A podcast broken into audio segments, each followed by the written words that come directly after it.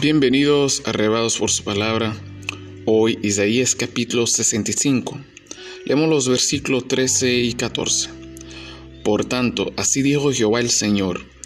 He aquí que mis siervos comerán, y vosotros tendréis hambre. He aquí que mis siervos beberán, y vosotros tendréis sed.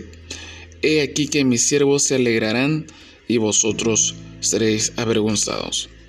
He aquí que mis siervos cantarán por júbilo del corazón, y vosotros clamaréis por el dolor del corazón, y por el quebratamiento de espíritus aullaréis.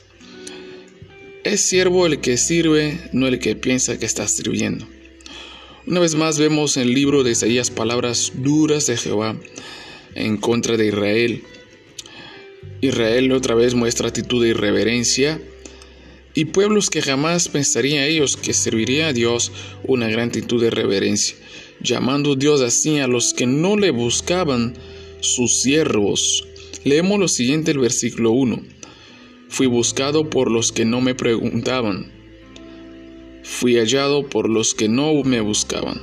Dije a gente que no invocaba mi nombre. Heme aquí, heme aquí. Esas palabras del versículo 1 son aplicadas sobre todo a la conversión y entrega de gentiles a Jehová.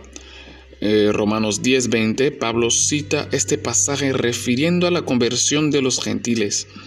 Amados, Dios no es propiedad de nadie, excepto, del, excepto que Dios es de Dios de aquellos que realmente lo rinden obediencia.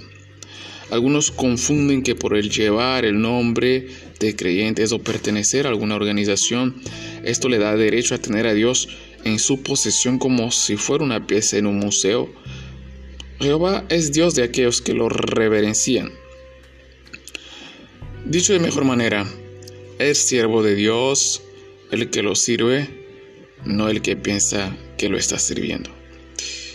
Quiera Dios que seamos su siervo en el activo y no solo en pensamiento e ideas, y que no descansemos en el simple hecho de tener una denominación o cierta, cierto conocimiento de Dios. Busquemos a Dios cada día, busquémoslos cada día y cada día más. Que Dios os bendiga a todos.